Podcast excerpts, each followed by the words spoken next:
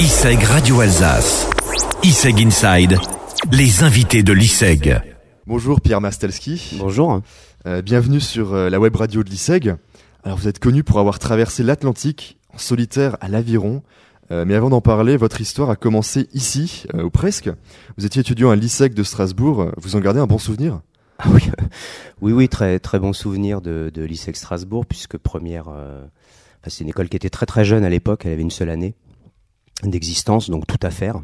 Euh, donc c'est pas des souvenirs forcément euh, euh, de cours, mais plus des souvenirs de potes, euh, de bureau des élèves, puisque j'ai été présent du premier bureau des élèves, mais ça veut pas dire grand-chose. C'est vraiment une équipe, une rencontre, des copains, euh, où on a passé vraiment deux années, euh, où on a beaucoup bossé forcément, mais beaucoup rigolé. Vous avez pris un défi mais fou. En 2012, vous décidez de traverser l'océan Atlantique en solitaire, en aviron. Pourquoi se mettre tellement en danger?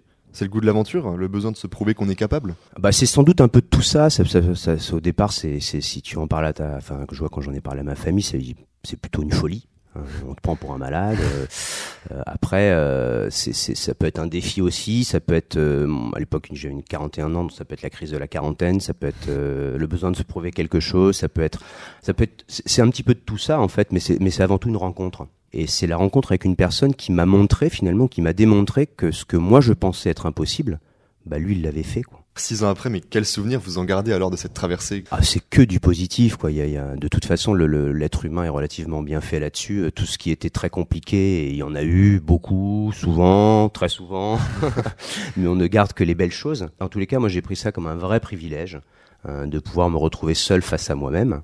Ça, c'est la première des choses. Dans un monde où justement, tu peux plus aller pisser sans que le téléphone sonne.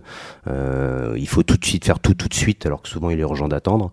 Voilà, donc ça m'a permis quand même de prendre un, un recul euh, extrêmement puissant euh, sur ce qui se passe euh, aujourd'hui et surtout sur ce qu'il faut faire pour que ça se passe mieux. bah, Pendant votre traversée, du coup, il y a eu des moments quand même, je pense, de galère. Il y avait aussi des moments de grâce. Il y a eu, il y a eu un peu tout ça, oui, des moments de galère, il y en a beaucoup parce que la, la, la mer c'est, euh, enfin c'est, c'est impitoyable, c'est, euh, c'est, c'est, c'est comme une machine à laver, ça s'arrête jamais quoi en Mm. fait.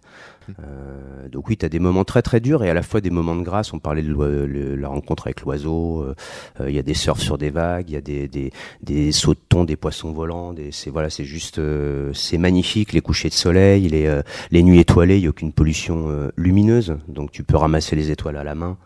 Voilà, c'est des images qui sont juste gravées à jamais parce qu'elles sont uniques et que tu as le privilège d'en être le l'invité. Bah, vous conseillerez ce genre de traversée à, à quelqu'un euh, Alors moi, j'ai- j'ai- j'aime à dire qu'en fait, que je, je le, je- ça, ça devrait être obligatoire et remboursé par la Sécu. Comme ça, tous, ceux- tous ceux qui n'ont pas toujours compris exactement comment ça pouvait fonctionner avec les gens euh, et, prendre un peu plus de recul, ça leur ferait pas de mal. Ils n'ont pas besoin de la traverser. Un, deux, trois jours suffirait à certains, euh, voire une grande majorité. Est-ce que vous avez un dernier mot pour l'ISEG? Euh, oui, oui, bah écoutez, euh, il y a, il y a quoi, 26 ans, euh, l'école des marais. Je, là, je suis dans un, un- un- un- une cave, un sous-sol comme on avait euh, finalement rue du Général Castelnau. Par contre, c'est un lab. Il y a de la com, c'est super agréable. Ça donne envie de venir bosser. J'ai vu la salle informatique, on en aurait rêvé.